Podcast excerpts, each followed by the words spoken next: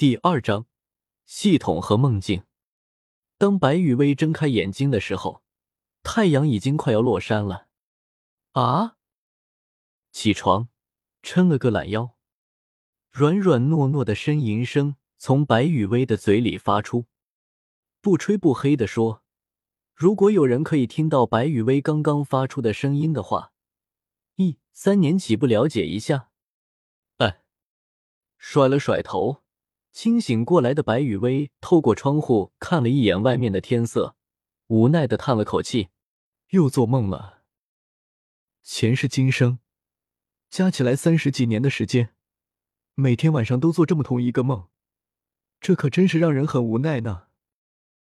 最坑爹的是，明明已经意识到了自己是在梦中，但是却什么都改变不了。这可真是。自言自语了几句之后，白雨薇起身整理好床铺，然后打水洗脸，准备收拾一下之后去唐三家的铁匠铺吃晚饭。白雨薇作为一名穿越者，穿越前是一位二十六岁的二次元爱好者，孤儿出身的白雨薇，前世是属于那种典型一人吃饱，全家不饿的类型的人。穿越之后。白雨薇依旧是一名孤儿，是圣魂村的村长老杰克在一次从诺丁城返回圣魂村的路上，在圣魂村附近捡到的。所以，白雨薇前世的二十六岁，再加上迄今为止的六岁，说是三十几年也没什么毛病。至于白雨薇所吐槽的梦境，是因为无论前世还是今生，自从有记忆以来。白雨薇每天晚上都会做同一个梦，一个明知道自己是在梦里，但是却什么都做不了，什么都无法改变的梦。一万多个夜晚，只要入睡，就会进入一个重复了无数遍的梦境里面。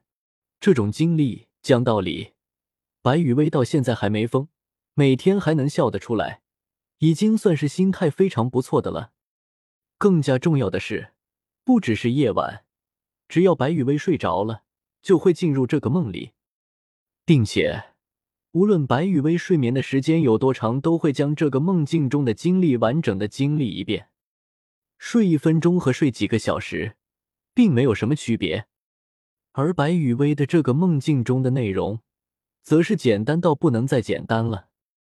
梦境中，白雨薇生活在一个世界观极其庞大的仙侠世界中，身份。更是正道第一人的独子。梦中的白雨薇从小就有着无与伦比的修炼天赋，再加上家族大量的资源倾斜，在很短的时间里，梦中的白雨薇就成了一方高手，被誉为正道新一代的领袖。再然后，剧情就进入了巨狗血的发展，什么家破人亡，什么叛徒勾结外敌，什么从天才到废材。巴拉巴拉巴拉，具体剧情请参照十年到二十年前的玄幻类小说的主角背景。最后，梦中的白雨薇在跌入人生低谷的时候，遇到了一个女人，一个很漂亮的女人——于子璇，魔道十万年来最强魔女。这个最强，指的不仅仅只是天赋，还有实力，也就是集战力。阴差阳错之下，在经历了一系列啼笑皆非的事情事故之后，梦中的白雨薇成了这位魔道魔女的弟子，唯一的弟子。后面的剧情就是传说中的废柴崛起、逆袭打脸的各种剧情了。等到梦中的白雨薇单人独剑杀的正魔两道，所有人都心惊胆战的时候，杀累了的白雨薇。就和自家的不靠谱魔女师傅一起双宿双飞，过起了畅游大陆的悠闲生活。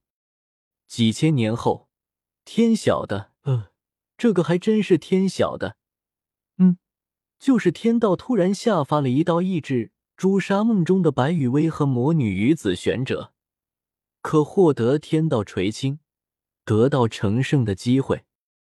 这一下，六界的人鬼神魔妖仙全都疯了。当六界的人鬼神魔妖仙将梦中的白羽薇和魔女于子璇给逼到了绝境，当天道亲自出手折断了梦中的白羽薇手中的长剑。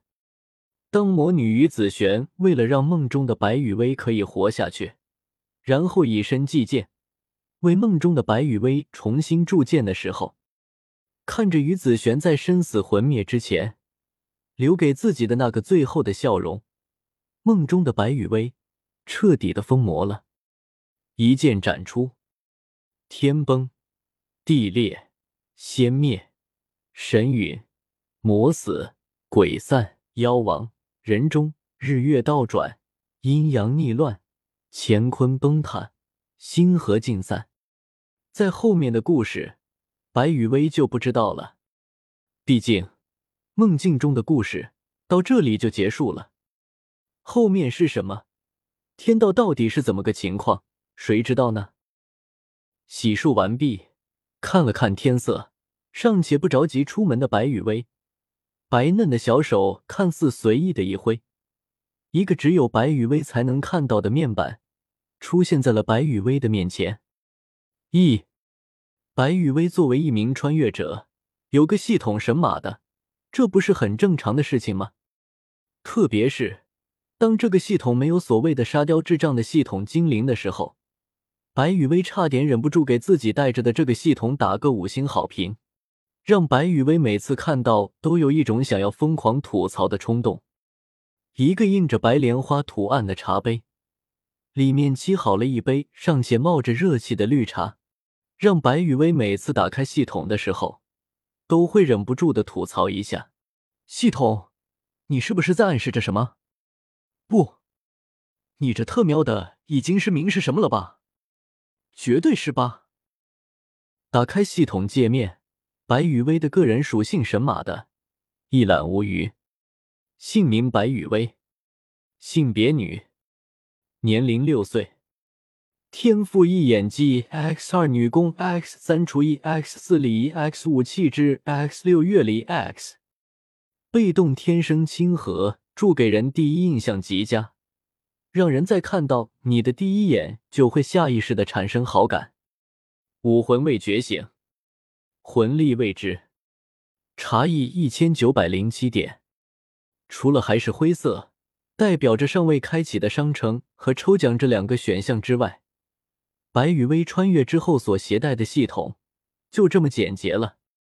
至于系统界面上的那个茶艺，白雨薇总感觉应该是茶艺值才对。可可，什么鬼的茶艺值啊？白雨薇表示自己才不知道什么破茶艺值呢。我，白雨薇，只是可怜弱小又无助的软萌小可爱一枚。